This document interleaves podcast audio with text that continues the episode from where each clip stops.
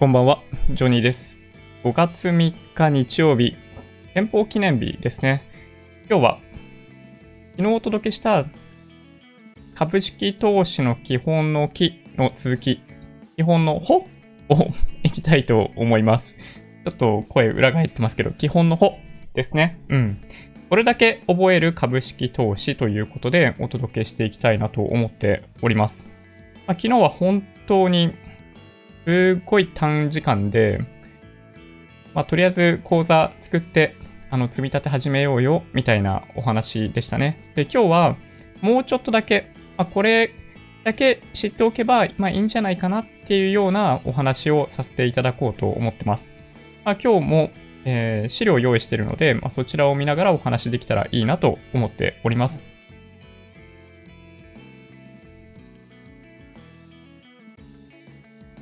このチャンネルではいつもマーケットの振り返りや主要ニュースの解説、投資の Tips などをお届けしています。もしよろしければチャンネル登録をお願いします。それでは早速行きましょうかね。はい。はい、今日は基本のほです。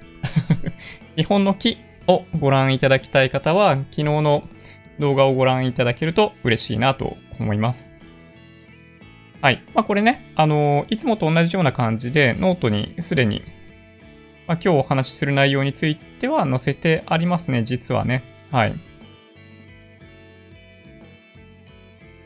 一応おさらい行ってみましょうか。おさらいね。まあ今日は基本の方ということで、まあここに書いてある通りなんですけど、まあ、昨日お話しした基本の木ですね。どんなことをお話ししたかっていうと、まあ、これからの世界、まあ、年金の問題とかもやっぱりあったりするんで、株式投資、やっぱりね、やらないという選択肢はあんまないんじゃないかなと、政府もそれを後押ししているよという背景がありますと。で株っていうのは会社のオーナーになるようなもんで、あの発行されている株主、株式の保有者になりますと。配当をもらえるかもしれないし、皆さんが一番イメージしやすい株の値上がりっていうことも期待できる、まあ、可能性がありますと。で何はともあれ、株式投資始めるには、証券会社に口座がないといけないので、まずはそこから始めましょうと。スマホでサクサクっと登録、申し込みはできるので、SBI 証券か楽天証券をおすすめ一応しました。はい。まあ他にもいっぱいあるんで、まあどこでもいいですけどね。で、その上で口座が準備できたら1週間ぐらいかかると思うんですけど、その後入金します。入金に時間がかかるということはなくて、まあ、入金指示というものを、まあ、スマホからやってもらえればそんなに難しくないんじゃないかなと思いますね。はい。まあ、これはね、リアルタイムに入金することもできるし、あのー普通に振り込みみたいなことをやれば、あの、営業日に振り込むみたいな感じになりますと。あの、まあ、くれぐれも詐欺には気をつけてくださいね。はい。で、その上で、あの、どの株買うかみたいな話あると思うんですけど、何はともあれ、まず最初は投資信託っていうものを検討してもらったらいいかなと思ってます。手数料かかんないし、分散投資できるし、積み立てに最適だと思います。まあ、何を買うかっていうお話は今日、基本の方の方でお話ししたいと思ってます。で、それに加えて、最初にお話ししたように、政府の後押しがあります。イデコ、NISA、まあ、いずれもお得な制度なので、あのー通常の口座での取引だけじゃなくって、こういったものも利用していただけるといいんじゃないかなと思いますね。で、その上で、最初にお話ししたように、まあ、年金問題とかで言われてた、その2000万円準備できるかどうか問題みたいなのも、まあ、クリアできる可能性が、まあ僕はだいぶ高くなるというふうに思うので、まあ、ぜひぜひやりましょうと。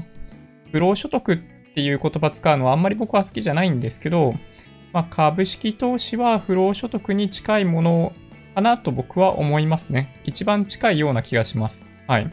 なんかそれ以外のね、いろんな投資のお話についても、まあ、今日ちょっとしたいなと思ってます。ほとんどはね、不労とは思わないですね。はい。まあ、そんなわけで、昨日は本当に講座解説して、とりあえず始めましょうみたいな内容だったわけですけど、今日は第2回基本の歩としてもうちょっとだけ深掘りした内容をお届けします。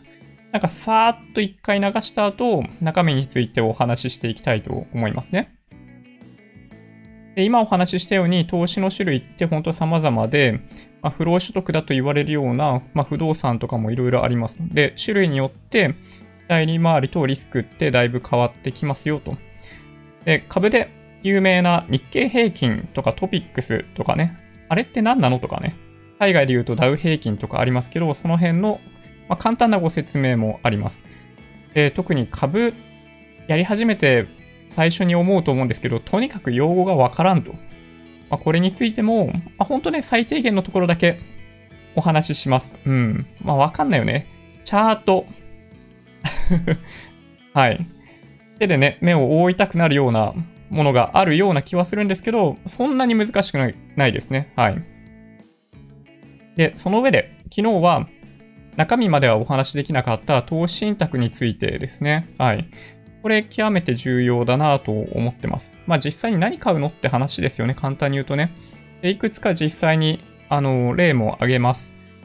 で、その上で、あの、ほとんどの人にとっては、まあ、厳しいマーケットだったりするんですね。で、そういったお話もしようかなと思います。もちろん、どんな投資していただいても構わないんですけど、あのー、本当ね、退場してしまわないというのが重要だったりするんで、まあ、そういったお話ですね。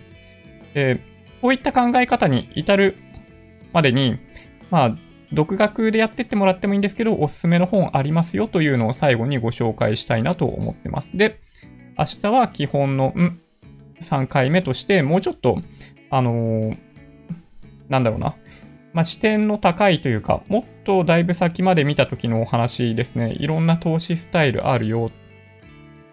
まあ、投資商品も今挙げたようなもの以外にもいっぱいあったり、景気そのもののお話、あとは社会とかね。で、その上で自分たちができること何？みたいなことを3回目にはお話ししていきたいなと思ってますと。というわけで、基本の方第2回として一個一個お話ししていきます。はい。で、投資の種類ですね。うん、もうね、まあめちゃめちゃいっぱいありますよ。あのー、まあ、何が投資で何が投機かみたいな話をする人ってまあいるんですけど、まあ僕はそこにあんまり言葉の定義は求めないですね。うん。株の短期売買は投機的じゃないかみたいな話もあるし、まあ、僕もそうだと思う。だけど、あの明確にこれは投機で、これは投機じゃない、これは投資みたいな定義はないですね。でよく言う投資の商品として出てくるのは、まあ、これまで大体、まあ、株のお話ししているし、まあ、ニュース見てても、まあ、株が上がったりとか下がったりとかすれば、テレビとかで取り上げられるかもしれないけど、債券が上がったりとか下がったりとかしても、多分ね、あんま取り上げられないですよね。うん。なんかね、わかりにくいみたいなところもあって、あの、取り上げられないんですけど、投資って、あの、株は比較的リスクが高い方の商品なんですよ。まあ、他にもいろんな商品あるんですけど、例えば、リスクが低いものであれば、債券とか、で、あとは不動産。まあ、これ、なんか投資だというふうに認識されていない方とかもいらっしゃいますよね。で僕はね、個人的にはね、あの、住宅用不動産を買うことも、まあ、ある種投資だと僕は思ってますね。正直言って。であとは、為替。為替とかと株とかって、だいぶ、なんだろうな、種類が違うというところがありますね。で国内だけではない、海外もあります。もちろんね。えー、株とか、まあ、債券とか見たときにも、まあ、買い方もいろいろあって、現物取引って言われているような、例えばそのトヨタの株、あの、買いますとかね、そういうのもあれば、投資信託。で、昨日ご紹介していた投資信託。今日もこの後ご紹介しますけど、投資信託ありますよね。え、あと ETF。ETF は上場投資信託なんで、投資信託と ETF ちょっと被ってるところあるんですけど、日中取引ができる ETF があったり、まあ、あとはま購入の仕方ですけど、信用取引みたいなものもあったりしますと。まあ、それによって、まあ、一つ一つ、まあ、リスクとかリターンとかが、まあ、違ったり、どうだったりっていうのがあるんですけど、まあ、イメージのお話だけいきますね。はい。えっとね、あくまでイメージですよ。そこじゃないとか、いろいろあると思います。で、これね、本当はね、一個一個の四角の大きさ変えた方が良かったかなという気はするんだけど、投資対象によって、まあ、実はね、結構、あのー、期待利回りって言われるどれぐらい増えていくかっていうパーセンテージと、えっと、どれぐらい上下に揺さぶられるかっていうリスク、まあ、実はね、あの、投資の種類によって変わってくるんですよね。で、このチャート、このグラフが示しているのは、これ縦軸が期待利回り。上に行けば行くほど、あの、リターン儲けやすい、儲かると言われやすい商品ですね。うん。ちょっとね、これ考え方が難しいんですけど、で、右に行けば行くほど、リスクが大きい商品ですね。で、リスクが大きいっていうのは損してしまうかもしれないということではなくって、リスクが大きいっていうのは、その1年間に、あの、上下に触れる率、パーセンテージが大きいものが、まあ、リスクですね。で極端な例先に挙げるとどういうことかっていうと、例えば、まあ、どんぐらいかわかんないですよ。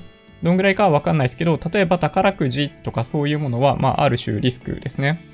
ゼロの可能性もすごい高いし、まあ、人によってはだから1億円以上もらえる可能性もあるんですよね。だから、まあそういう意味では、まあリスクめちゃんこ高い。だけど、あの、平均の期待利回りって、宝くじとかの場合って、あのー、まあ、半分ぐらいじゃないですか。みんなが、例えば、100万円宝くじを買ってみんなが合計すると、みんなで買った合計金額が100万円だったとすると、まあ、大体50万円分ぐらいしか返ってこないですよね、宝くじって。なので、あの、期待利回りはめちゃめちゃ低いんですよ。宝くじね。今ここに載せているものの中では多分一番低いというふうに思います。なんだけど、リスクって観点でいくと、その、まあ、もしかしたら、まあ、1等、1等とかを当てる1000円でもしかしたら1億円とか当たる可能性もあったりするんで、そうすると、あの、まあ、リスクって観点ではものすごい大きいですよね。なので、期待利回りが低い、下の方にあって、リスクが一番高い、一番右の方にある、みたいな感じですね。で、いわゆる投資として認識されないものの中にあるような、例えばその競馬とかだったりすると、まあ、期待、期待値ってもうちょっと高いんですよ。宝くじと比べるとね。確か0.7とか0.8とかだったかなもしかしたら。まあ、税金の種類とかも違うんで、まあ、考え方によっては宝くじとあんま変わんないかもしれないですけど、まあ、競馬も、まあ、そういう側面ありますね。まあ、ただ競馬は、まあ、万馬券とかそういうところが、まあ、いっぱい帰ってきても大きなとこなんで、ま、宝くじほどのリスクはないとかね。え仮想通貨はちょっとね、これ考え方難しいんですけど、期待利回りって観点でいくと、まあ、僕はね、為替と一緒かなというふうには思ってますね。その商品そのものが、その利益を出すものではないので、基本的には期待利回りっていうものは、まあ、そんなに、まあ、基本的にはゼロだと思ってますね。これね、為替もそうですね。左の方を見ていくと、為替ってあると思うんですけど、為替も期待利回りほぼゼロですね。ゼロないし、ちょっとマイナスみたいな感じだというふうに僕は理解してますね。で、まあ仮想通貨は皆さんご存知の通りで、まあ、最近そこまで値段が荒っぽくないですけど、昔すごかったですよね。1日に10%とか上がったり下がったりとか、ね、毎日毎日やってた頃があったぐらいなんで、まあリスクは本当にめちゃめちゃ高いですね。何倍にもなったし、何分の1にもなったっていうのが仮想通貨。なので、まあ、こういう商品っていうのはもうとにかくリスクが高い。そういうものに手を出していたっていうことをやっぱね、認識する必要はあるかなと思います。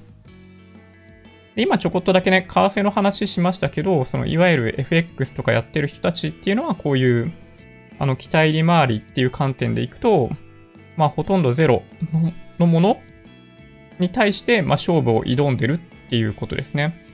でもそこはね、勝負してはいけないゾーンだと思うんですよ。勝負師の人以外は。で、そこで勝負してる人たち見てると、まあなんかすごいなと思って、まあ僕は、まあ嫌いじゃないんですけど、そういう人たちね。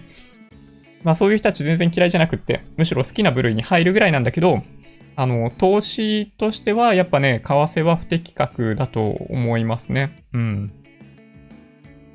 で、まあこのグラフ見ていただくとわかるように、なんかこの黄色い、なんとなく色がついてるエリアに、国内と海外の債券、株式、不動産っていうのが、まあ、なんとなく置いてあって、まあ、なんとなくこんな感じなんですよ。まあ、緩やかにね。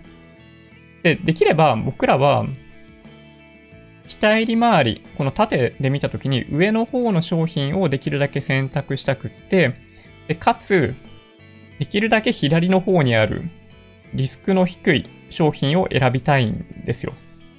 まあ、これがね、あのー、重要なポイントですね。何に投資をするかっていうのを考えたときに、まあ、ありとあらゆるものが、まあ、こういう、まあ、チャートに、まあ、プロットすることが、まあ、一応できるっていうのが、投資だと思いますね。投資と投資の商品、種類だと思います。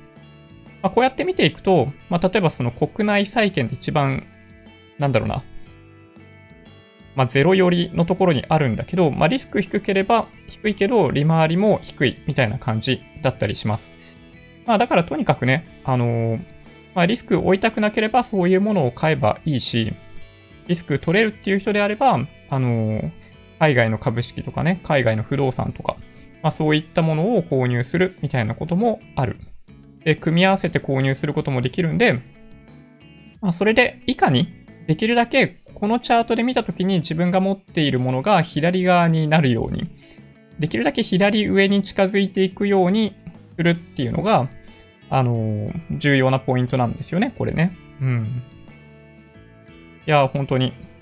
まあでもね、これね、まあ、投資の商品みたいなものだけをプロットしたんで、まあ、こんな感じになりますけど、例えば、あの、自己投資みたいなものを入れると、まあリスクってほぼないけど、期待、期待利回りはかなり高いみたいなね。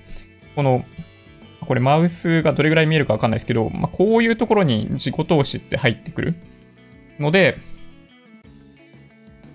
まあ、本当はね、そういうところにできるだけ、あの、時間とお金を注ぐっていうのが最優先なんですよね。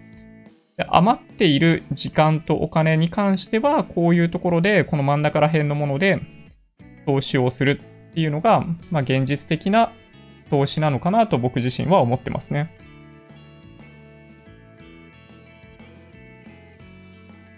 で、その次に、まあ、日経平均とかトピックスですよね。まあこれ大体みんななんとなく認識するものなんじゃないかな。トピックスはもしかしたら知らないっていう方いらっしゃるかもしれないし、まあ、日経平均はまあね、テレビとかでもなんかおじさんがカピカしているボードの前で立ち尽くしている姿とかね、そういうのが描かれることもあったりするんで、まあ、日経平均は本当にね、有名ですよね。うん。でまあこういうのを、まあ、インデックスとか指数って呼んでます。東京のマーケットの状況を示す指標として、まあ、最もわかりやすいものですね。日経平均とかトピックスとかっていうのが。うん。だと思うかな、僕はね。で、まあ、代表的なのはこの2個なんですけど、その他にもいっぱいあって、例えば、その JPX400 っていうね、なんかちょっとかっこよさそうな名前のやつがあったり、ジャスダック平均、ジャスダック指数とかね、S&P500 とかダウ平均とか、まあダウ平均はもしかしたら日経平均と同じように聞いたことあるんじゃないかなという気はしますね。うん。で、この辺ね、ちょっと多少ね、知っておいた方がやっぱいいかなと思ってまして、軽く代表的なところだけご紹介しますね。で、国内の指数ですけど、日経平均はあの、東証一部の銘柄全部を入れてるんじゃなくて、それは実はトピックスなんですよね。日経平均は、まあ、別名日経225と呼ばれるぐらいで、225銘柄の、あの、平均、平均値ですね。まあ、平均の価格の算出方法っていうのがちょっと特殊で、まあ、簡単に算出できないっていうのも特徴なんですけど、算出方法は、主に株価ベースで算出するものが一つ。日経平均とか、海外の指標で言うとダウ平均とかがそうなんですけど、例えばトピックスとかそういうものに関しては、時価総額ベースですね。はい。まあ、ちょっとね、わかりにくいですよね。なので、あの、株価ベースだったりするんで、えっと、一番右の特徴のところに書いてるんですけど、日経平均寄与度の高い銘柄があるっていうのが、特徴ですね。例えば今だとファーストリテイリングが一番日経平均寄与度が高いんで、日経平均を押し上げようと思ったら、あの、できるだけ少ない資金で日経平均を押し上げてやろうと思ったら、あの、ファーストリテイリングを買いまくればいいとも言える。みたいなことができてしまうんで、まあ、日経平均っていうのは、あの、投資対象としてはあんまり良くないんじゃないと言ってる方も、まあ、結構いらっしゃいますね。まあ、僕は、まあ、いいんじゃないかなと思いますけどね。で、2番目が TOPIX。 TOPIX は本当にシンプルで、まあ、東証、東京証券取引所一部、東証一部っていうところに上場してる、多分今これ現在の数字だと思うんだけど、2171銘柄の時価総額ベースですね。はい。で、まあ、こっちに関しては、その東証一部全体の規模を示しているので、まあ、日本の指標と言ってもいいかもしれないですね。そういう意味でいくと。で、ただこっちもね、まあ、いい悪いはもちろんあって、一つは、まあ、例えばトヨタみたいな、まあ、でっかい時価総額の大きい銘柄の影響がどうしても大きいということがあるかな。で、まあ、あとはね、東証一部って、その上場するプロセスによって、でっかい会社しか入れない場合もあるし、ちっちゃい会社でも東証一部になることもできたりするんですよ。まあ、というのもあって、東証一部って、なんかその、はっきりとした色がついてないんですよね。なので、まあ、東証一部ってどうかなっていう話が、まあ、去年あったんですよ。去年あって、なんか別名でプライム市場っていう別のものを作ろうかみたいな話あったんだけど、ちょっとなんかよくわかんない流れになってるんで、まあ、しばらくは、まあ、東証一部二部みたいな感じなのかもしれないですね。で、あとは、あんまり有名じゃないところでいくと、JPX400 ですね。まあ、これはね、まあ、普段はあんまり目にしないかもしれないんですけど、そうですね。まあ、何かっていうと、まあ、一応 まあ、知らなくてもいいか。400銘柄で、まあ、これもトピックスと同じように時価総額ベースなんですけど、対象の銘柄っていうのが東証一部ではなくって、一部、二部、で、マザーズ、ジャスダック、いずれもからですね。はい。で、対象となっている400銘柄の選び方に特徴があって、安定的に利益を出している時価総額上位400社みたいな感じです。ほんとね、端的に言うと。実際にどういう風にピックアップしているかっていうのは JPX っていうところに、まあ、そのサイトに書いてあるんで、まあ、見ていただければいいかな。まあ、たまにね、この JPX400 を、まあ、使いたくなることはあるんですよね。なんかそのスクリーニングとかやろうとするときにはね。で、あとは、まあ、マザーズ指数とかもあるんだけど、まあ、ジャスダック指数みたいなのもありますと。はい。まあ、ジャスダックはね、そのジャスダック平均とジャスダック指数って両方あって、ジャスダック平均は株価ベースのもので、ジャスダック指数はトピックスみたいな時価総額ベースですね。で皆さんご存知だと思うんですけど、まあ、ナスダックの日本版みたいな感じで、まあ、もともとは IT とか小型ベンチャーみたいな感じでしたね。まあ、比較的時価総額の大きい銘柄もあるので、そういう銘柄は JPX400 に一部組み込まれてます。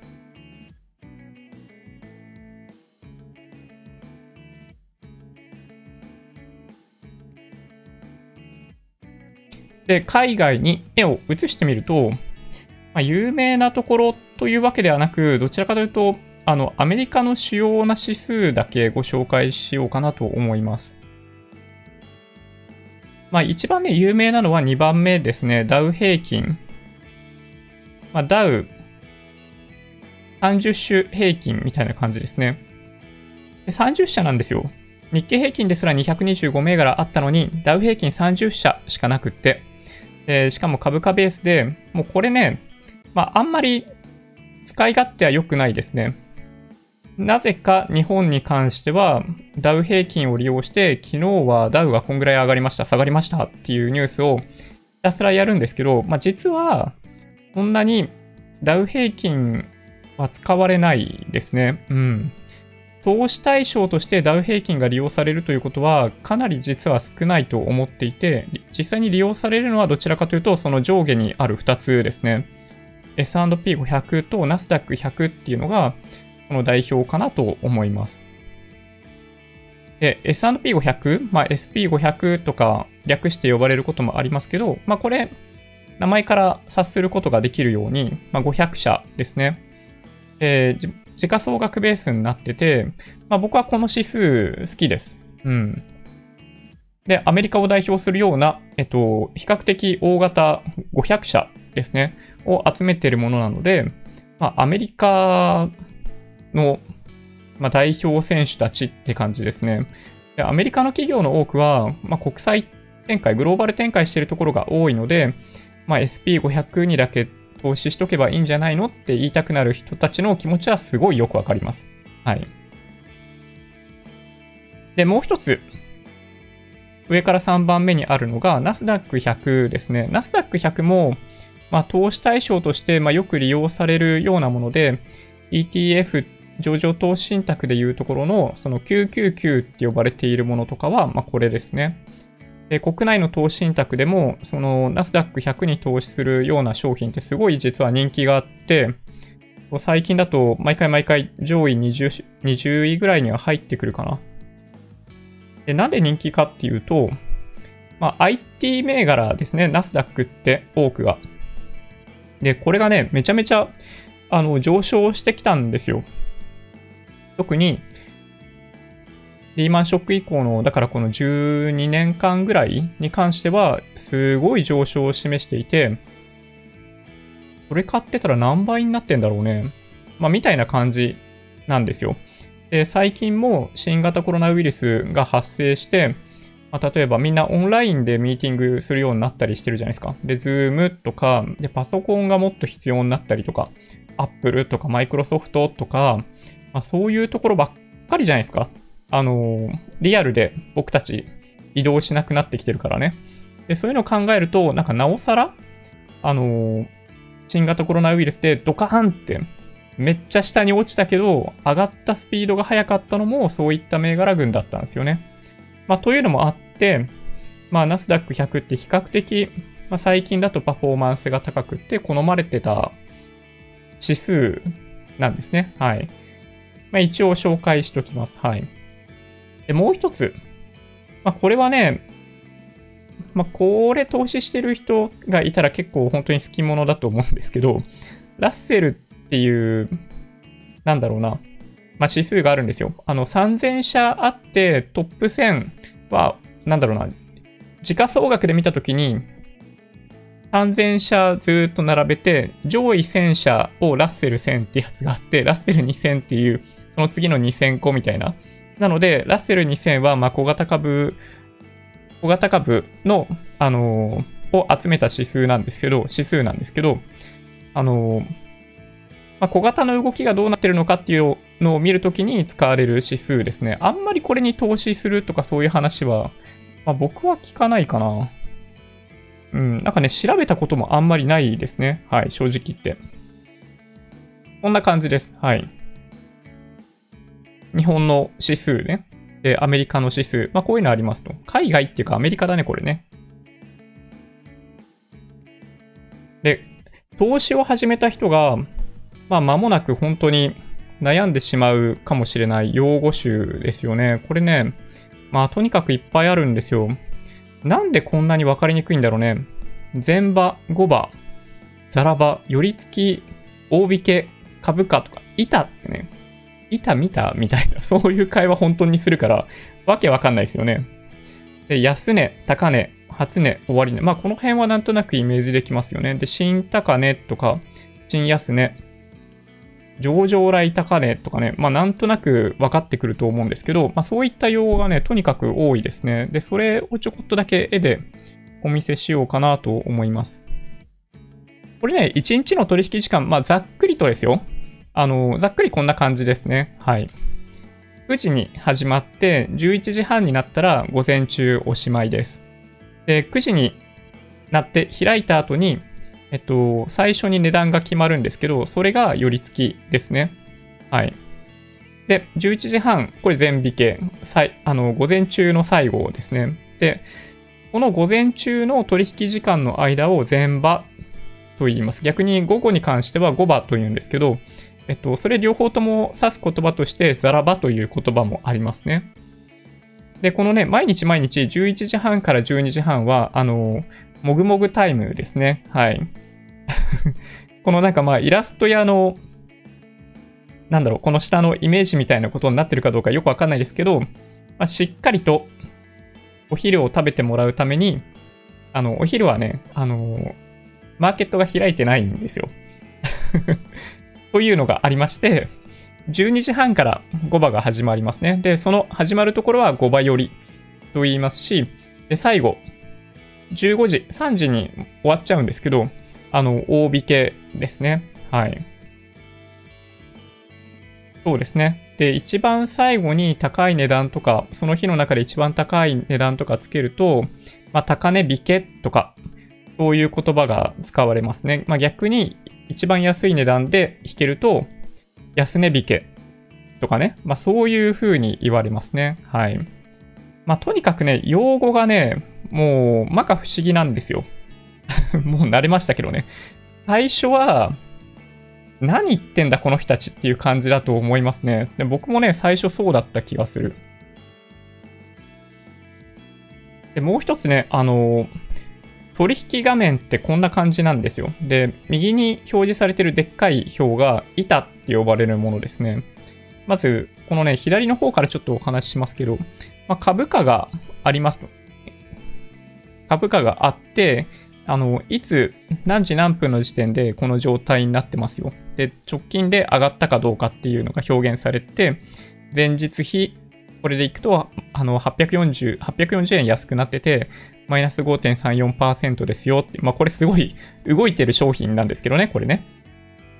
で、さっきお話ししたように、初値があって、初値がこれ、高値だよね、これで見るとね。で、安値が出たりとかしてね、ちょっと時間軸おかしいですね。すいません。で、まあ、前日の終値だったり、出来高だったり、売買代金。出来高はちょっと後でまたお話ししますね。売買代金っていうのはその日のあの取引された総額ですね。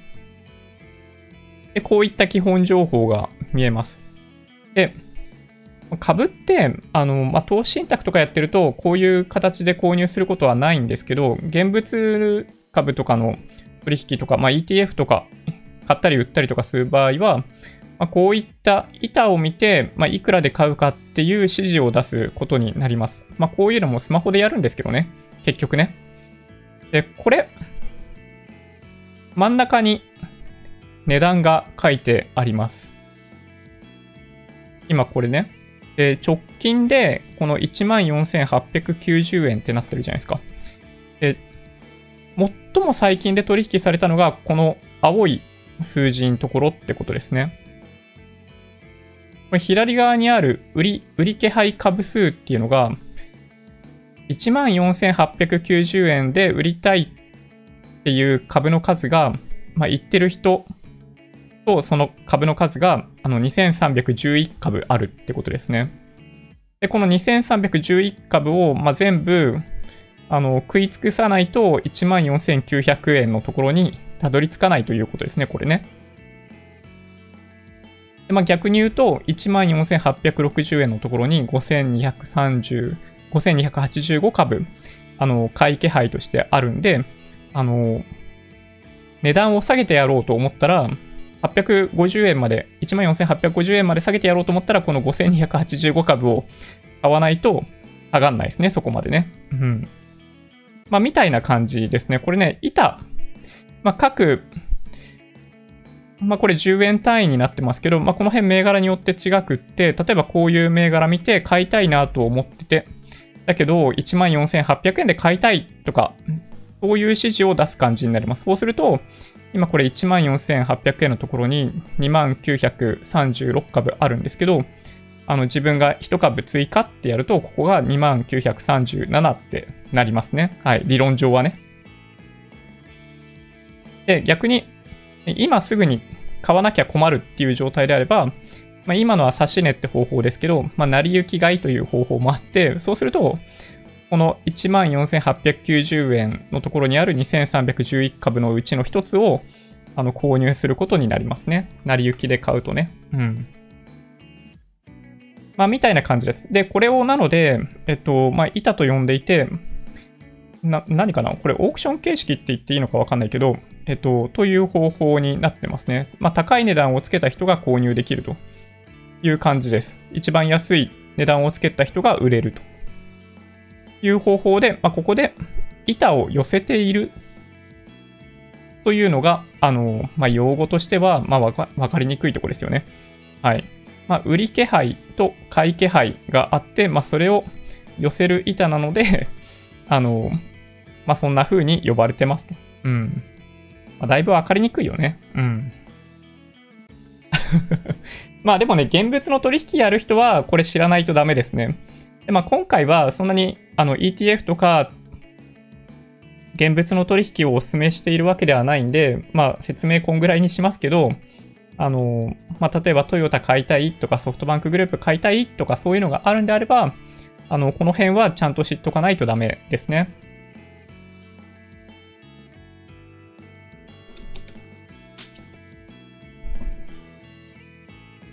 や、ほんとね、面白いですよ。生き物みたいに、あの、動いてるんで、日中ね。うん。いや、そうなんですよ。面白いですよ。で、次にチャートですね。まあ、これだけでいいんじゃないかと思っている範囲だけでも、ちょっとやや数が多くて大変恐縮なんですけど、あの、ローソク足、移動平均線、出来高っていうものを、えっと、まあ、一応知っといた方がいいかなと思いますね。まずね、この左側のところだけ見ていただけるといいんですけど、これがね、ろうそく足って呼ばれるものなんですよ。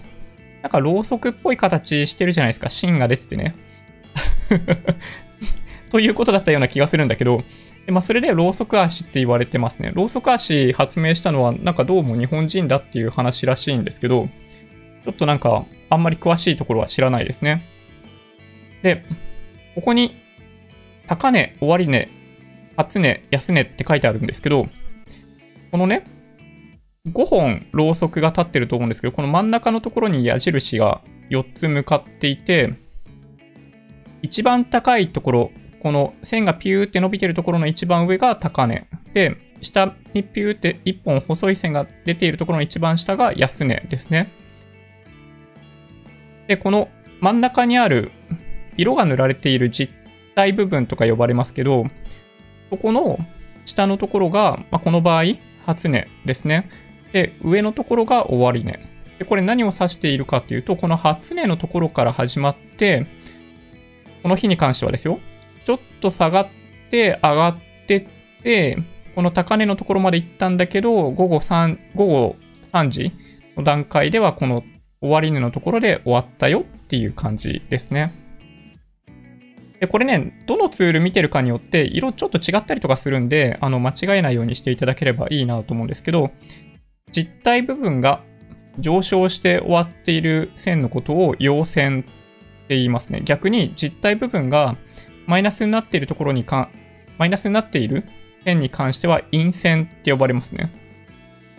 でちなみにこの上にピューって伸びているこの細い線に関しては、なんかヒゲみたいに見えるのか、まあ見えないんだけど 上髭って呼ばれてて、下部分に関しては、あの、下髭って呼ばれてますね。はい。長い上髭ができると、あのー、下がりやすいとかね、次ね。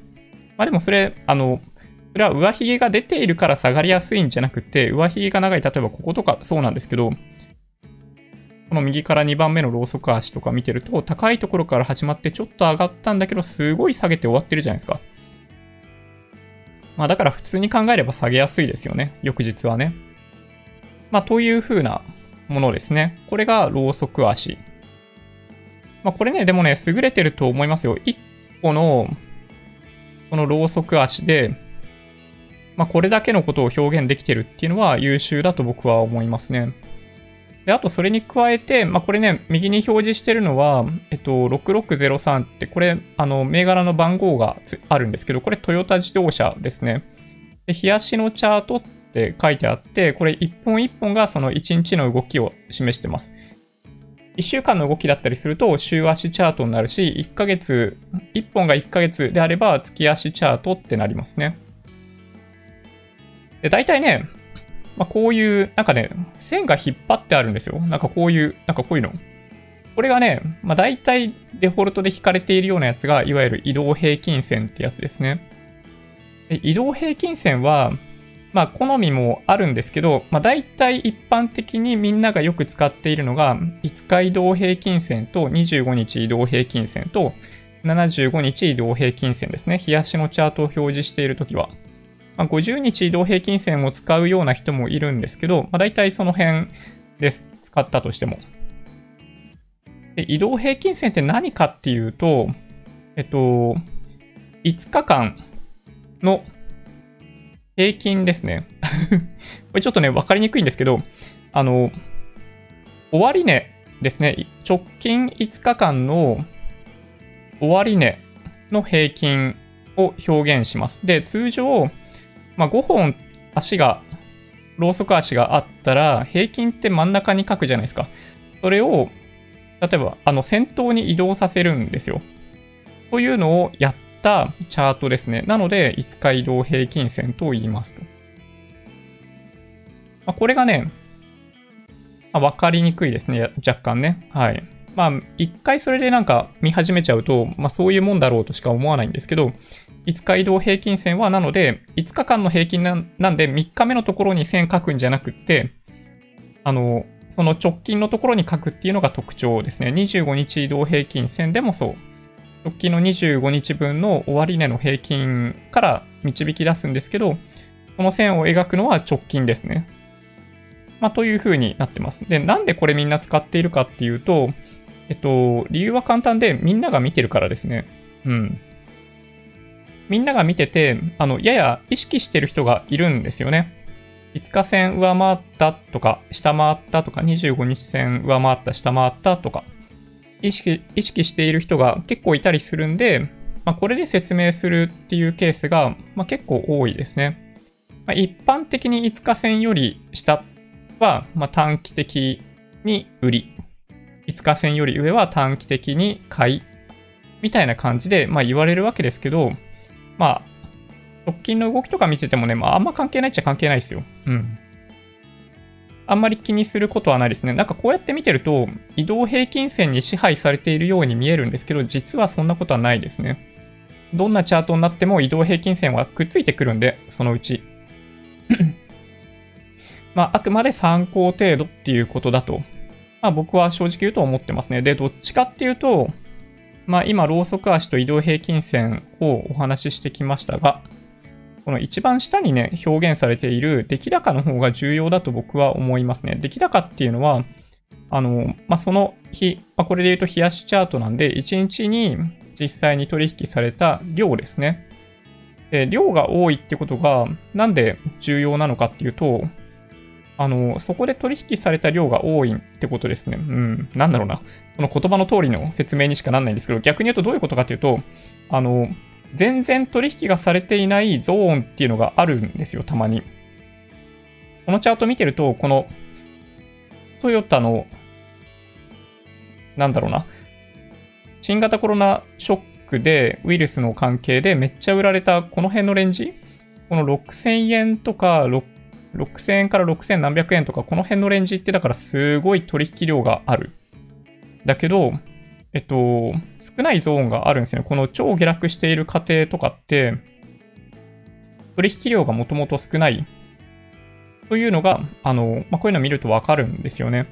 で、それが、なんで重要かっていうと、やっぱね、取引量が多いところって、まあ、例えば自分が購入したところからすごい株価が下がって、また自分のところにまでだんだん近づいてくると、なんかまたもしかしたら下がるかもしれないとか、そういう風に考える人が出てきて、やっぱね、売っちゃうんですよ。売っちゃったりとか、そういう行動を起こしがちなんですね。なので、あの、まあ、やれやれ売りとかそういう言葉があるんですけど、あの、通過しにくくなるんですよ。すごい取引量があるレンジって。なので、えっと、出来高の方がどっちかっていうと、あの、重要だと思いますね。移動平均線は、まあ、そういう意味でいくと、あの、ただの目安かなというのが、あの、僕の理解ですね。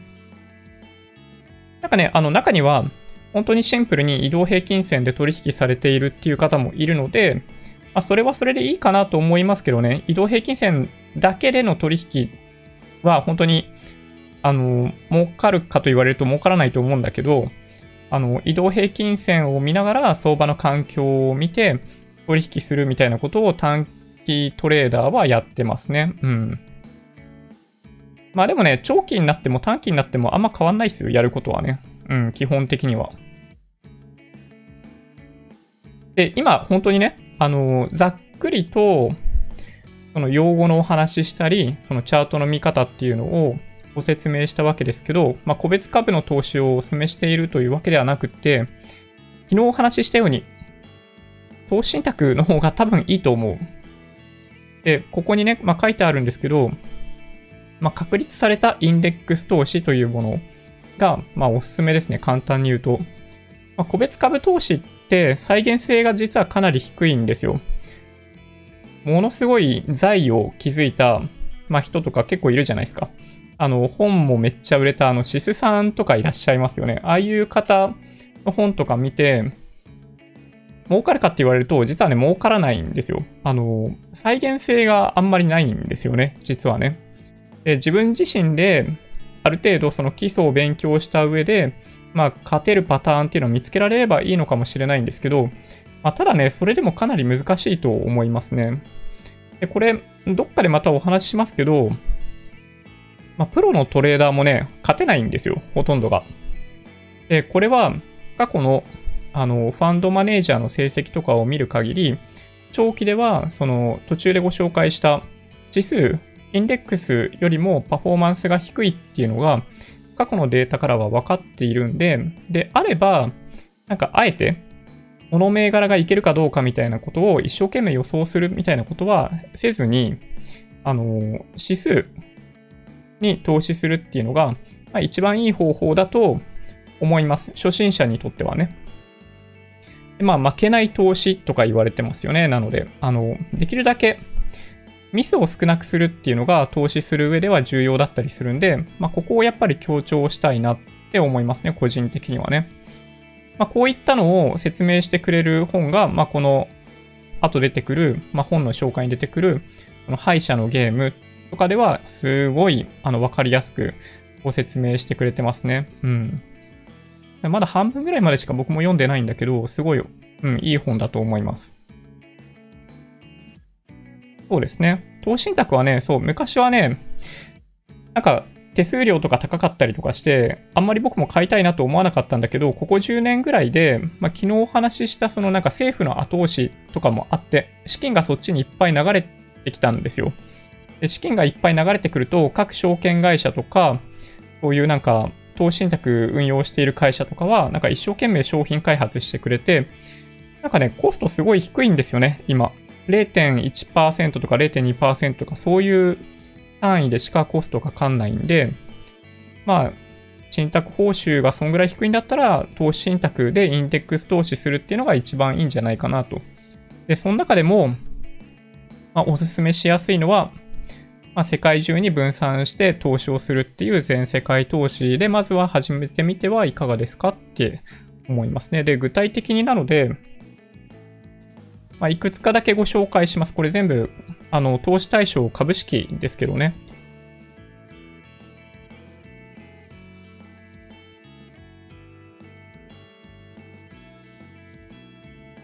全世界投資って言ったのが、これ一番左に書いてあって、まあ、EMAXIS SLIM のオールカントリーとかですよね。で、日本を除くみたいな商品もあります。で、あとは、楽天の全世界株式とか、まあ、この辺のやつは比較的、あの、おすすめしやすいかなって思います。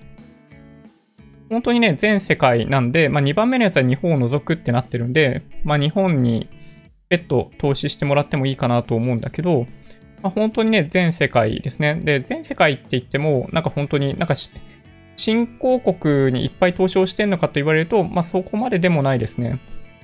全世界って言ってもアメリカが占める割合はだいたい半分ぐらい。時価総額とか、その経済の規模で見たときに全世界に、まあ、その時価総額の量に応じてあの投資をするようなイメージですね。で真ん中にあるのが先進国投資ってもので、その先進国株式って、まあ、よく言われる、なんか先進国20カ国とか、全世界ではなくって、新興国には投資したくないんだけどっていう場合には、まあ、こういった商品ですよね。EMAXI SLIM 先進国株式とか日清の外国株式っていうものがそれに当たる。先進国投資で本当にアメリカ一極集中で行きたいということであれば、この EMAXI SLIM の S&P500 とか楽天の全米株式っていうものを選ぶというのが、まあ良い選択肢なのかもしれないなと思いますね。で、国内一番右に書いてあるものでいくと、まあ、指数で代表的だとお話ししていた日経平均かトピックス。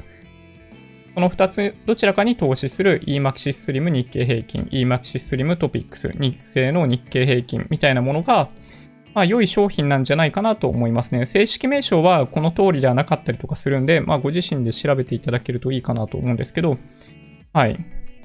まあ、この辺は間違いないんじゃないかなと僕は思いますけどね。で、まあ、今みたいな、今ご紹介したような商品を、ま、積み立てで購入している分には、あの株式投資から退場させられちゃうみたいな状況にはね、まあ、かなりなりにくいと思うんですけど、あの、ただ、リスクを大きく取ったりとかしていると、あの、退場をするっていうことに結構ね、なってしまいがちですね。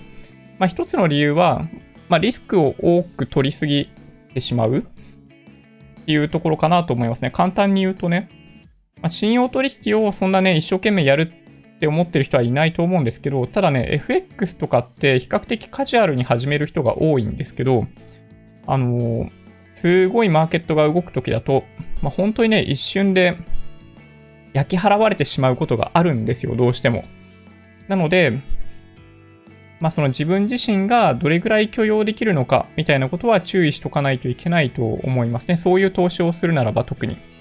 インデックス投資をするんであれば、あんまりそこは意識する必要は僕はないかなと思ってますけどね。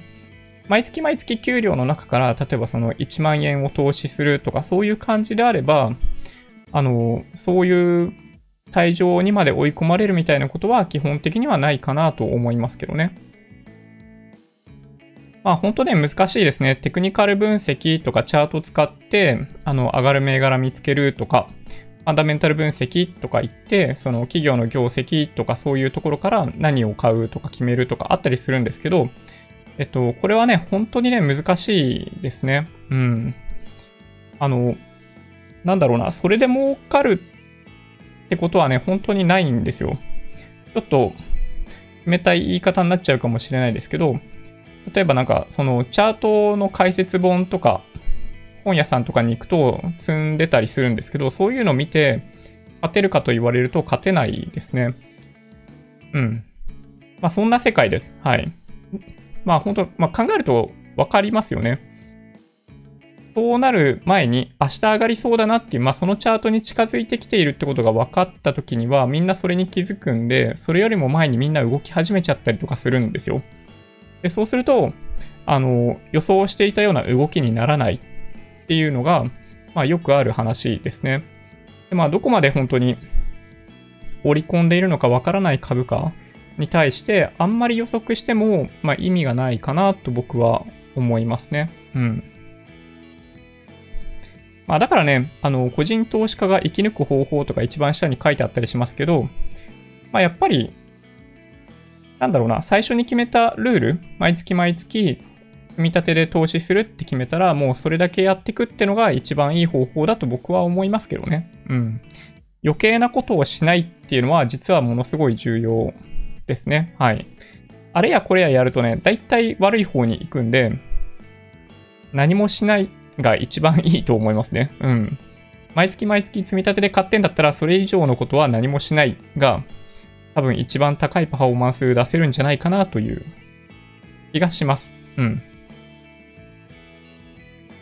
で、最後に、そう、おすすめの本が一冊ありますね。今お話ししていたような、その積み立てでインデックス投資しとくといいよっていうお話が、まあ、本当に、あ、僕が説明するよりもはるかにわかりやすい内容で書いてくださっている本ですね。敗者のゲーム。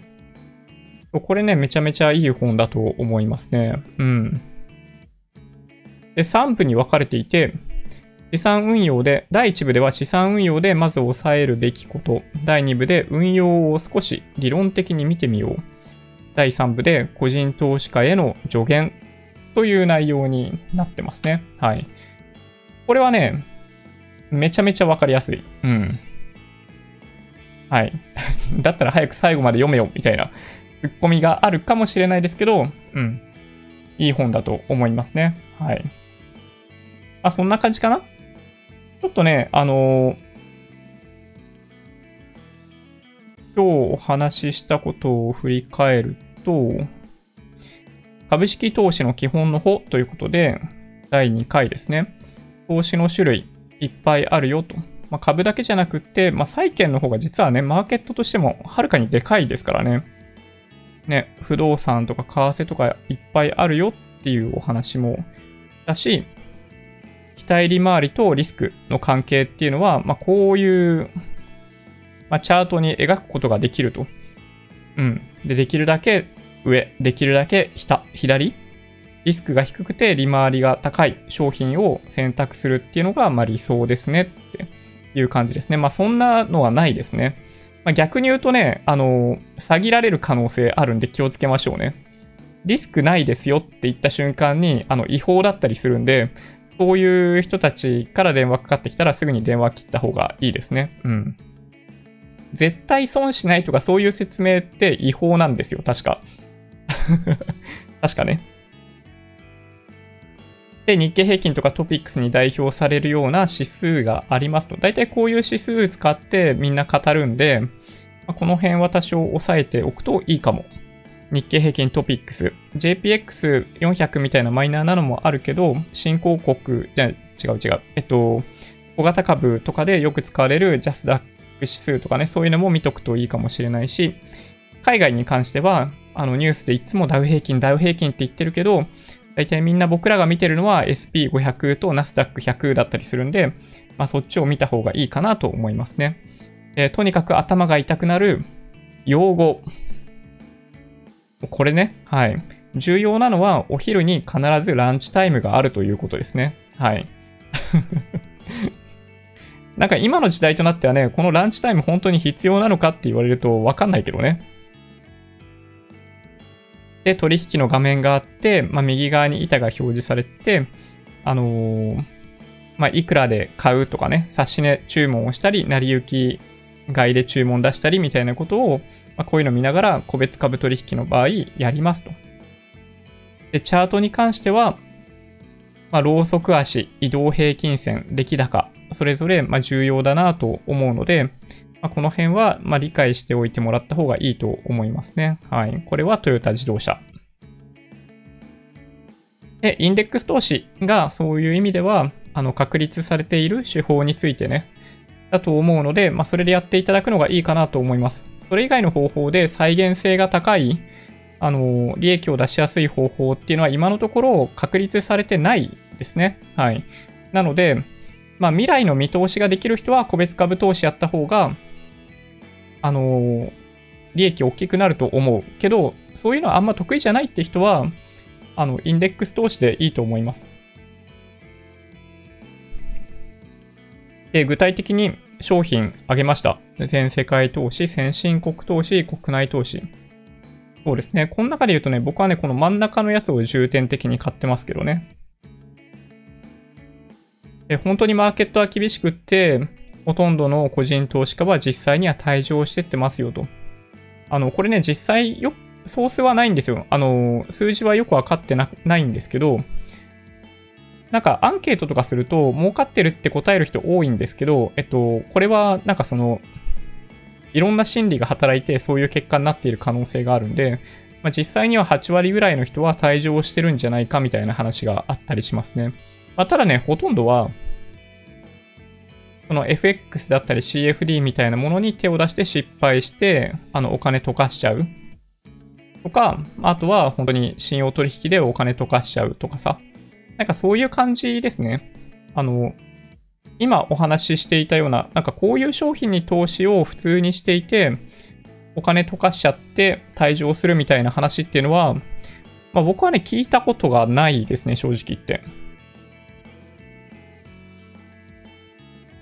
で、今こうや、こういうお話をしていたわけですけど、あと、あ僕よりもはるかに分かりやすくご説明してくれている敗者のゲームという本があるんで、この辺がおすすめです。はい。まあ、という感じかな？うん。あ、明日はね、もうちょっと幅の広いお話をしようかなと思ってるんですけど、はい。ちょっと説明だけでかなり時間かかっちゃったな。いや、そうそう、ほんとね、敗者のゲームはね、名著だと思いますね。すごいいい本だと思います。うん。なんとなくね、その歴史を学びたいとか、もうちょっとアカデミックに勉強したいっていう方は、ウォール街のランダムウォーカーっていう本の方がいいかもしれないんだけど、ちょっとね、ボリュームが多いので、ハードル高いかもしれないですね。初心者向けではないと思います。はい。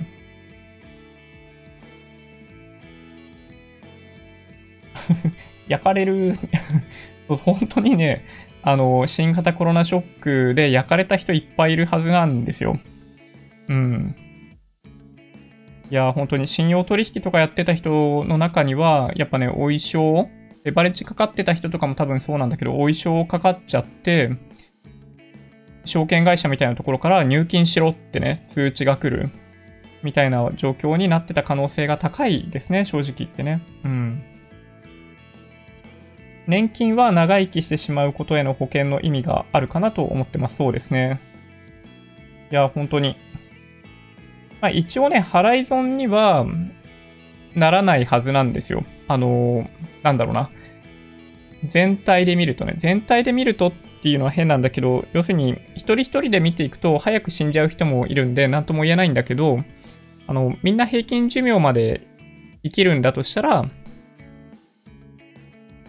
年金はお得な制度になるんですね。一応リターンの方が多いので、まあ、悪いものではないですね。で、ただね、重要なのはできるだけ受け取る時期を後ろにずらせるかどうかですね。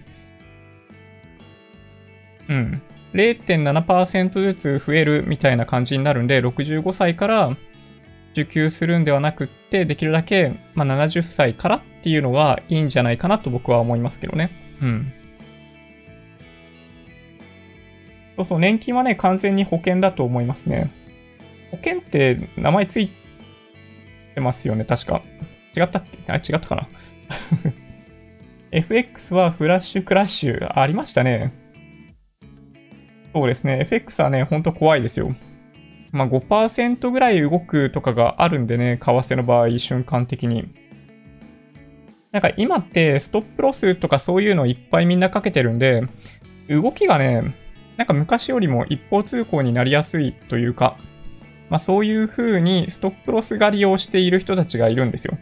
人なのかコンピューターなのかわかんないんだけど、フラッシュクラッシュはもうそういう感じだと僕は理解してますね。コンピューターとか、なんかそういう一部の人たちが、まあストップロスを買ってくんですよ。ストップ、ストップロス狩り。親父狩りみたいな感じで いや、そうなんですよ。だからね、個人投資家はね、FX はね、やめた方がいいと思いますよ。あの、リスクとリターンの表をお見せしましたけど、為替はね、儲かるものではないと僕は思います、正直言って。うん。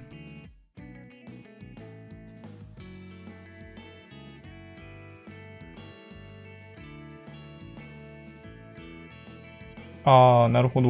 23歳の息子、まだ学生なんですが、本当はインデックス投資、積み立て投資進めたいんだけど、やっぱりいくつか注意点があるわけで、それを成人している息子に手取り足取り教えるのも変で、でも気がついてほしいわけで、難しいテーマです。いやー、本当ですね。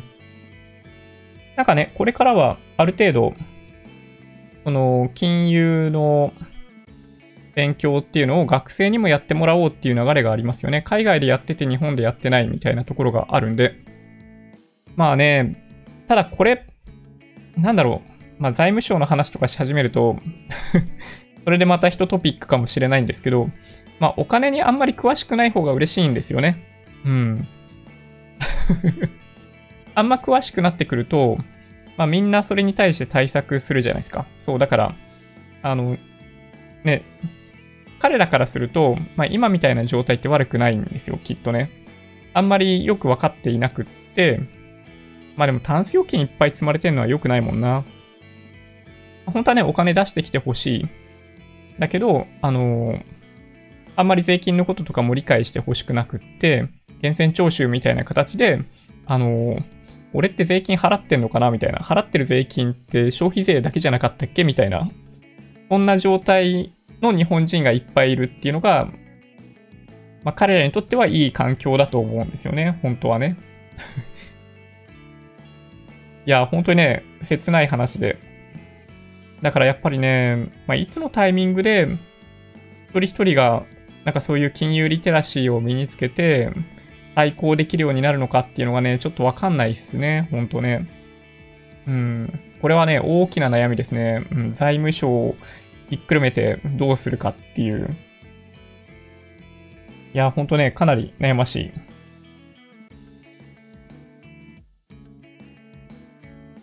そうですね。毎日どこかから配当を少額でいいのでもらいたい。おー、なるほど。毎日、毎日。うん、なるほど。なるほどな。毎日ってなるとなかなかね、思い浮かばないですけど。まあでも ETF とか購入してると、まあ、定期的に配当をもらえるんで、まあ、ETF、配当が欲しいんだったら ETF おすすめですよ。あの、そうですね。いい商品がなんか増えてくるんじゃないかなという気がします。なんかね、ずっと投資信託のコストが低くなるっていう過程で、投資信託の商品かなり充実してきたと思うんですけど、まあ、直近半年間の流れとして、この個別銘柄の取引に関しても手数料取らないみたいな流れができてきてるんで、ETF にもうちょっと光が当たって商品開発が進むんじゃないかなと僕はちょっと思ってますね。うん。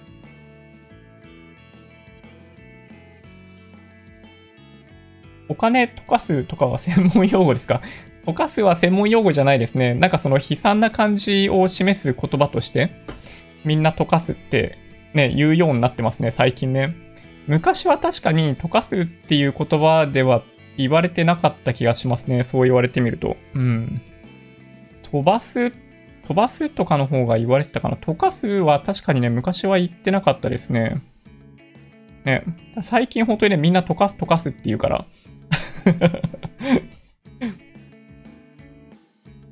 そうですね。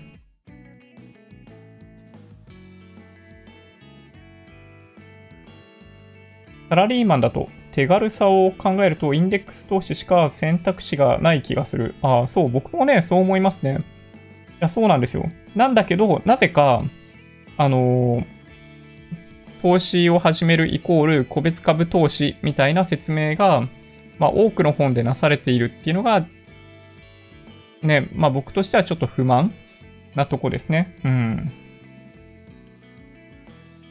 ああ、いいですね。今はウォール街のランダムウォーカー読んでます。おお、熱いですね。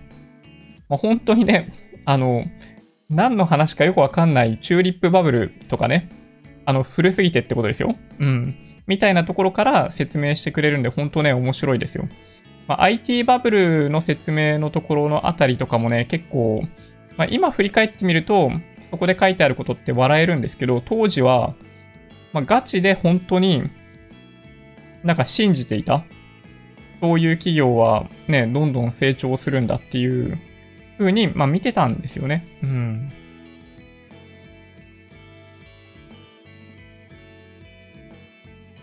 いやー、なるほどね。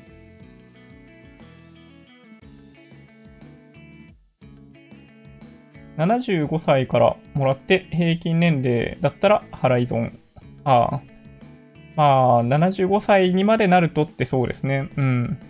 まあでも75歳に、まあどうなんだろうね。まあ、まあだから30年とか経った頃に平均年、平均余命がどれぐらいになってるのかっていうのもちょっとわかんないですけどね。どんどん伸びてるじゃないですか。ね。なんか最後、まあ、死ななくなるってことはないと思うんですけど、なんか寿命すごい長くなった時ってね、本当どういう世界が待ち受けてるのかわかんないですけどね。うん、正直言って。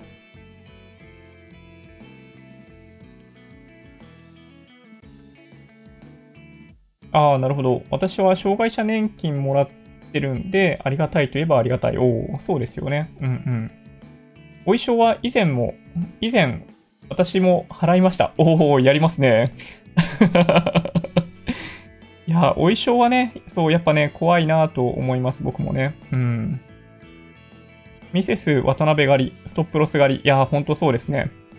ああれはね、狙ってや、狙狙ってやってると思います、僕はね。うん。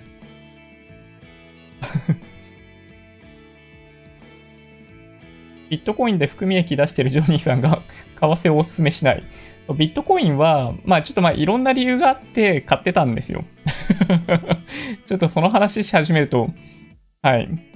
長くなっちゃうんでしないですけど、まあビットコインは、まあもともとそんなに興味があったわけじゃないんですよね。うん。はい。まあいろんな理由があっていろんなものに手出すわけじゃないですか。はい。ね。まあ、ビットコインは、うん、本当に幸い、平均1ビットコインあたり40万円ぐらいじゃないかな、買った値段って多分ね。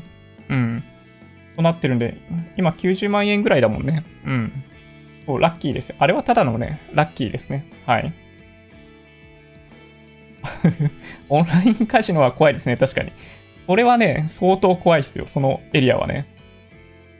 金融の勉強は小学生からするべきだと思う。いや、僕もね、大賛成ですね。ああ、結構 ETF で購入される方もやっぱ多いんですね。そうそう、まあ僕はそう思ってるんですよ。財務省は国民にお金の知識持ってほしくない と僕は思ってますけどね。うん。まあ、自分の身は自分で守るかなってやっぱ思います。ビットコイン現物買えばリスク限定されるので気楽。ああ、まあでもそうですね。僕もそう思いますね。ね。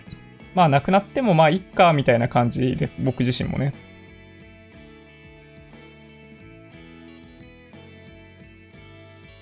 ああ、なるほど。1、2、3、6、7、9、12月の配当好きで配当出ます。なるほど。すごいですね、それね。いやー、すげえ。みんな考えるなすごいね。いやー、面白い。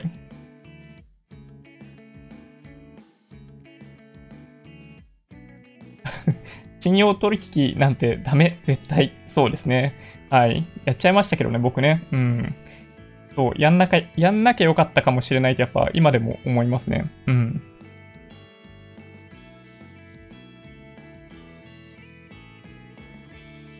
いや、そうなんですよね。財務省やっぱ強すぎるなというのは僕も思うんで、歳入と歳出に分けるみたいなことを主張してる方とかいますよね。うん。まあ僕もそういう風に考えていった方がいいんじゃないかなと思うんですけどね。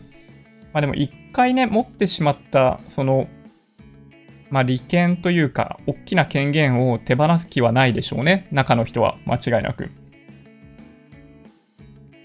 友人は数年前にトルコリラのスプレッドを金利目当てで FX に200万注ぎ込んで、マジっすか？すっからかんになってました。こんなに円高になるとは想像できなかったと言ってました。うーん。まあでもね、トルコリラは基本的に、まあ、リラ安政策、トルコリラ安政策を、あの、彼らずっとやってるんで、まあ、ちょっとね、難しいですね。そう。あの、証券会社もね、このトルコリラ建ての商品とかですごい高い利回りに見せて売ってたりするんですよ。為替リスクすごい高いので、本当はね、そういう商品買うべきではないんだけど、そういうのね、売っちゃうんですよ。ほんとね、気をつけた方がいいですね。まあ、証券会社がね、おすすめするような商品は、あの、気をつけた方がいいですね。まあ、銀行とかもそうですけどね。金融は大事です。特に女性は。女性向けの投資サイトは、なぜか節約日本株式ばかり進めてインデックス投資進めない。ああ。なんかね、僕もね、そのイメージありますね。節約だったり、例えばその優待だったりっていうところにフォーカスしてしまいがち。まあ、配当とかもそうかもしれないんですけど、ただね、僕はね、配当も優待も狙わないですね。うん。なんかもうすでにみんなに知れ渡ってしまってて、結局、なんかね、こうすれば儲かる、こうすればいっぱい配当もらえるみたいなパターンがね、ないんですよ。現実的にはね。うん。なんか今ってもうコンピューターが、なんだろうな、そういう差を見つけるのが得意なんですよ。あの、今100円になってるものが明日101円になってるっていうのが分かってたら、コンピューターはそれ買いに行くんですよね、100円の時に。で、翌日101円で売るとかっていうのを、もう全銘柄に対してやってるんですよ。なんかそういうのなんかアービトラージっていうんですけど、その差分を見つけてはその差分を埋めるっていうのを彼らはもう、すんごいいっぱい積み重ねて利益を作り出してるんですよね。なので、なんかね、もう今の世界の中では、なんかそういう形で利益出すのって、まあ、ほぼ無理なんじゃないかなって思ってますけどね。うん。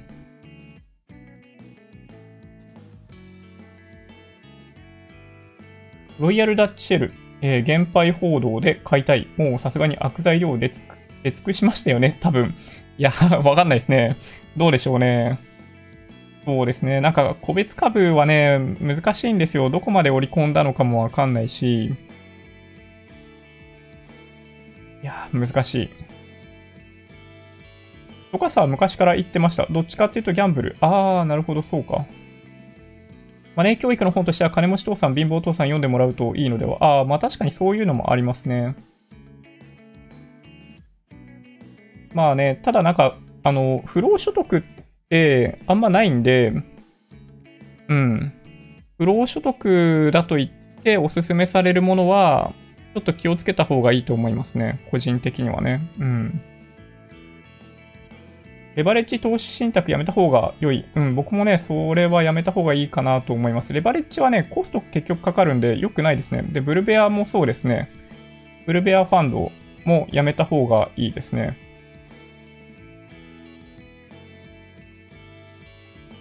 東大卒の王子製紙前会長である井川元隆さん。105億円ギャンブルで溶かしました。すごいですね。こんなことあるんだ。いやー、びっくりする。額がすごいですね。10万円当てにして、もう羽毛布団買いました。ああ、いいですね。取りやめ、取りやめってことはないですよ、多分。大丈夫です。うん。まあでも入金するまでがあの、相場ですからね。はい。いや、そうなんですよ。ビットコイン、さっきちょっと話しましたけど、そう、やっぱね、あの、まあ、スマホの画面上の数字の世界の話ですよ。こんなのってね。そう。実際に銀行の口座とかに入金するまでは、まあ、何が起こるかわかんないですね。はい。これね、あれですよ。あの、シスさんもそういうことを本の中で言ってましたね。はい。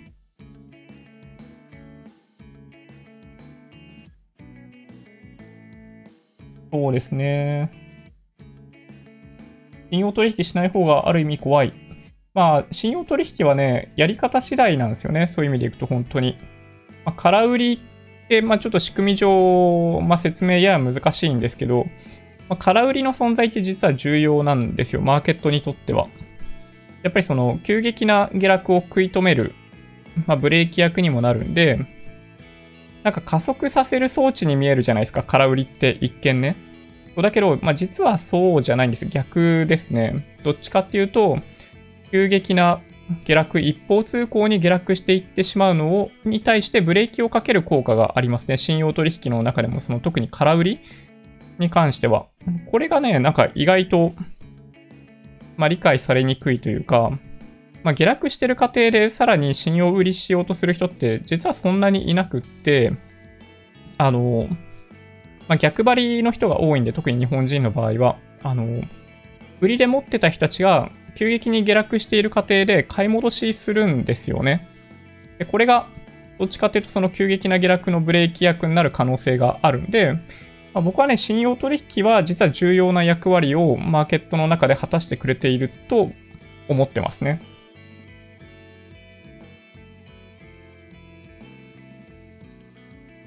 はい。お、マシューさん、明日休日出勤。あ、はい。おやすみなさい。うん。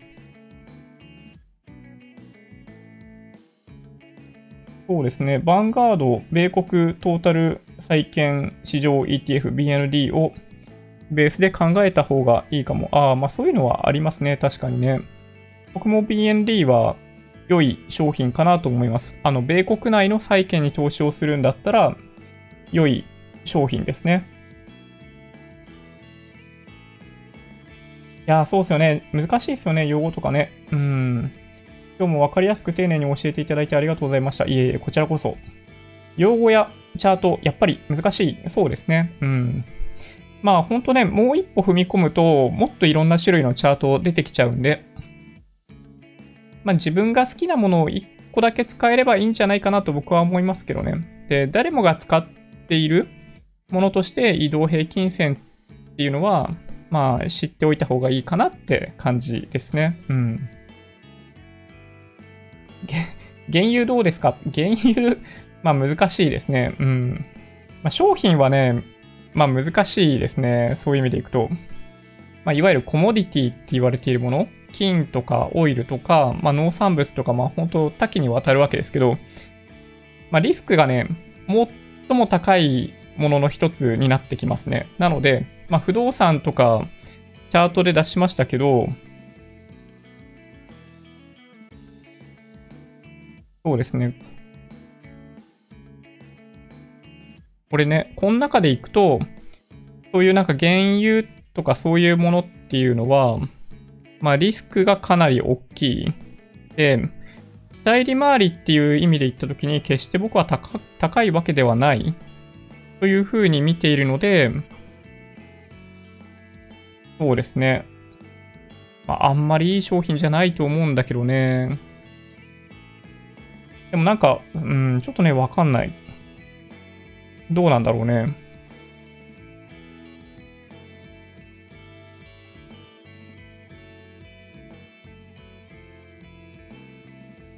今日は腰が痛むので、ああ、大丈夫ですか？なるほど。マサイさん、おやすみなさい。はい。いや、もう本当に、腰ね、僕も結構危ないんで、気をつけてますけどね。あ、でももう結構いい時間ですね。コンピューターの裏を書いて、なんとか儲ける方法を考えないと難しい。そうですね。コンピューターに勝てる方法の一つは、長期投資なんですよね。コンピューターがやってる投資取引って基本的にそのなんか毎月毎月だったり四半期ごとのあの成績っていうものが重要視されているんで、あの僕たちはだから短期間で出す利益で彼らに勝とうと考えるのはかなり難しい。普通に行くとね、だからテクニカルだけでやって勝てるという例は、まあ、ほぼないんじゃないかなと思いますね。短期で行くならば。で、長期で行くか、もしくは、例えば今回みたいな、その、まあ、ビフォーコロナ、アフターコロナとか言われるじゃないですか。で、アフターコロナの世界の中で何が人気になるのか、どういった企業が反映していくのかっていうのを、まあ、予測して買いに行くみたいなことだったらいけるかもしれない。そういう見通しが立てられる人であれば、そういうやり方っていうのはありですね。うん。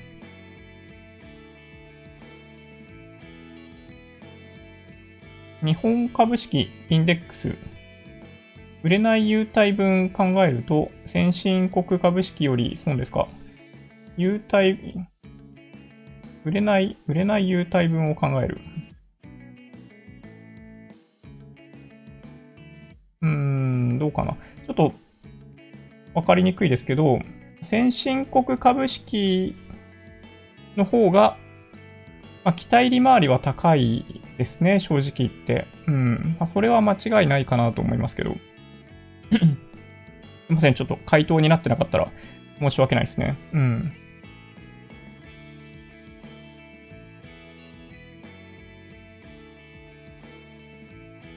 そうですね。そうか。マイナンバーないと、ね、あの10万円の申請、ややめんどくさいですよね。まず、郵送が届くのを待たないといけない。うん。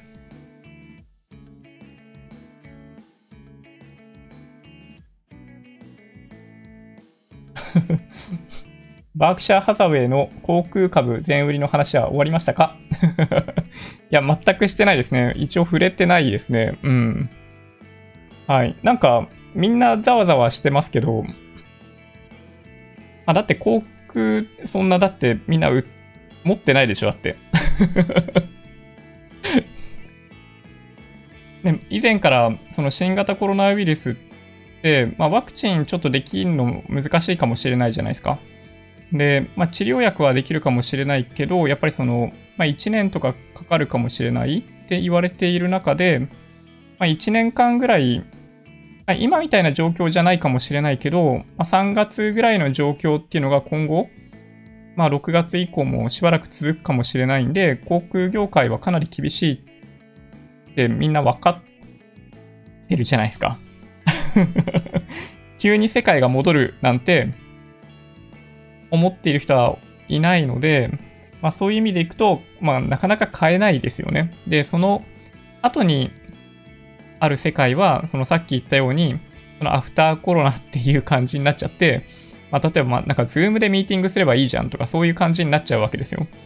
だから、あの、いわゆる出張とかでの、この需要ってすっぽり減っちゃう？今後はね。というのは間違いないんで、まあ、航空業界に対しての期待値っていうのはかなり低いですよね。正直言って。うん。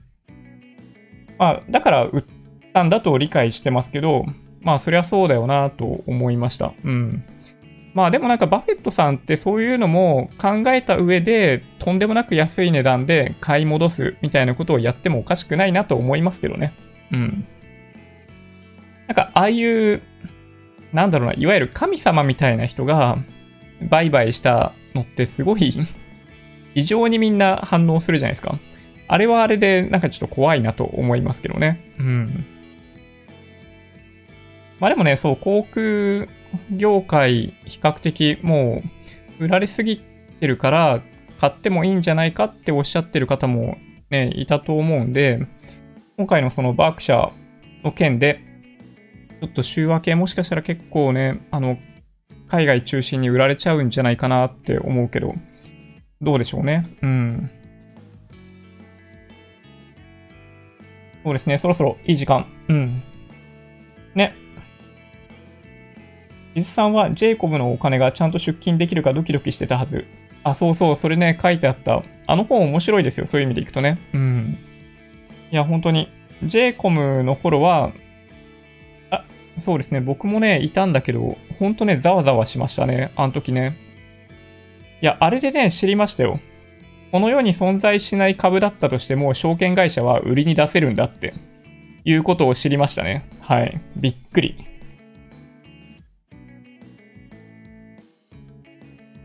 そうそう、空売りは必要悪とはいえ、空売りで儲ける市場だと思われているのは気に入らないですね。日本市場。そうですね。それはね、良くない。うん。やっぱね、株高がいいですよ。うん。株はね、高いに越したことない。はい。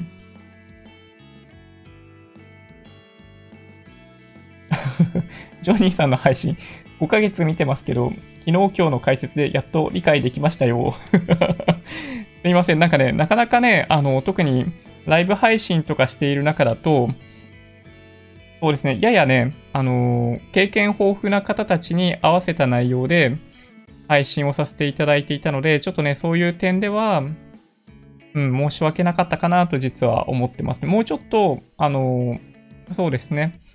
始めて、まあ、初心者から始めて1、2年ぐらいの人たちをターゲットに、あの、いろんな情報をお話ししていくようにしていこうかなと、ちょっとね、思ってます。はい。航空株。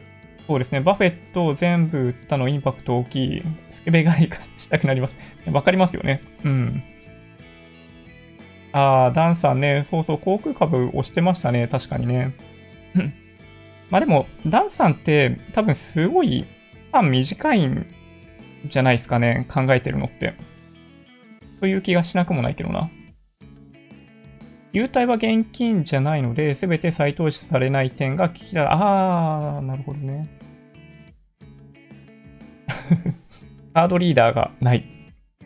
確かにね、悩ましいですね。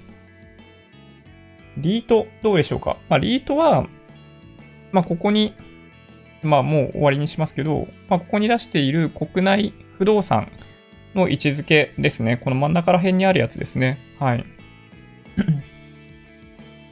一応過去の動きからすればこんな感じです。うん。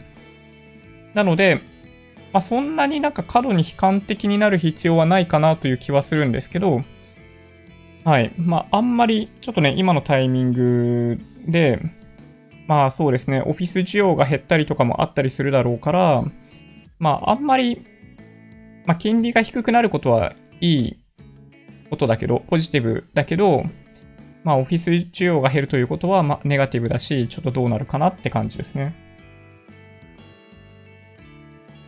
うん。いや、確かにね、電子決済、電子政府、もっともっと増える気がしますよね。うん。いや、いいかも。はい。そうですね。じゃあまあそんな感じで終わりにしようかな。今日は、まあ、第2回ですね。基本の木を昨日お届けしまして、今日は基本のほですね。明日は基本のんをお届けします。んをお届けします。はい。まあ、大体ね、内容としては、まあ、今日までに何をやらないといけないかみたいなお話は大体させていただいたので、明日についてはもうちょっと広めの話ですね。で投資スタイルとか、まあ、ちょっとね、深掘りみたいな感じになってくるかな。なんかバリュー株投資とか、そういう言葉聞いたことあると思うんですよね。で、今回お勧めしているのがインデックス投資なわけですけど、まあ、他にもアクティブ投資とかね、デイトレとかスイングとか、まあいろいろあるんで、まあ、そういうお話ししたいと思ってます。あとは まあ、今日軽くご紹介した投資商品以外にも、例えばその、あの、実実物としての不動産投資とかね、あとは保険とかもあるじゃないですか。あとはなんか実物で金買うっていう人もいるし、まあ仮想通貨とかもあったりするんで、まあそういうものを、まあ明日ちょっとお話ししようかなと思ってます。で、あとは景気のお話ですね。新型コロナウイルスは景気とあんま関係なかったわけですけど、タイミング的には、まあ、リーマンショック以降の好景気が、まあ、12年ぐらい経って、まあ、改めて一巡したみたいな感じになってます。やっぱりね、まあ、10年に1回ぐらいは長くても、まあ、大きな調整があるっていうのが、まあ、過去の歴史から学べるところだったりするんで、まあ、そういった話はしようかなとで、もう一つ、日本についてですね。はい。低成長時代、成熟している社会の中で、まあ、今後日本がどうなっていくのか。で、僕たちは、あの、どこに、どういう形で投資をし続ければいいのか。みたいなね、ちょっと、ややシビアな話かもしれないですけど、そういうお話したいなと思ってます。で、最後は、まあ、どちらかというと、まあ、今日、その中、リターンとリスクのチャートの中で、まあ自己投資は実は最も、最もリターンが大きい、リスクが少なくってリターンが大きいみたいな話しましたけど、やっぱね、あのー、まあ、そういった無形資産、自分のスキルみたいなところを伸ばしていくことの方が自分の身を守るっていう意味では有効だったりするんで、投資はあくまで自分の余った時間だったり余ったお金でやるものだよみたいなお話を明日の最後にはしたいなと思っております。はい。で、まあそんな感じですかね。はい。まあ今日お見せした資料に関しては、動画説明欄の、えー、URL、ノートの URL のところに全てのスライドが貼ってあるので、まあ、そちらを参照いただけるといいのかなと思います。はい。こんな感じですかね。はい。今日も本当に長い時間お付き合いいただきましてありがとうございました。また次回また明日かな？お会いできると嬉しいです。Twitter、Instagram のアカウントもあるんで、もしよろしければフォローお願いします。音声だけで大丈夫っていう方は、ポッドキャストもあるんで、そちらもサブスクライブお願いします。もし今回の動画が良かったって方は、高評価ボタンをお願いします。合わせてチャンネル登録していただけると嬉しいです。それでは、ご視聴ありがとうございました。バイバイ。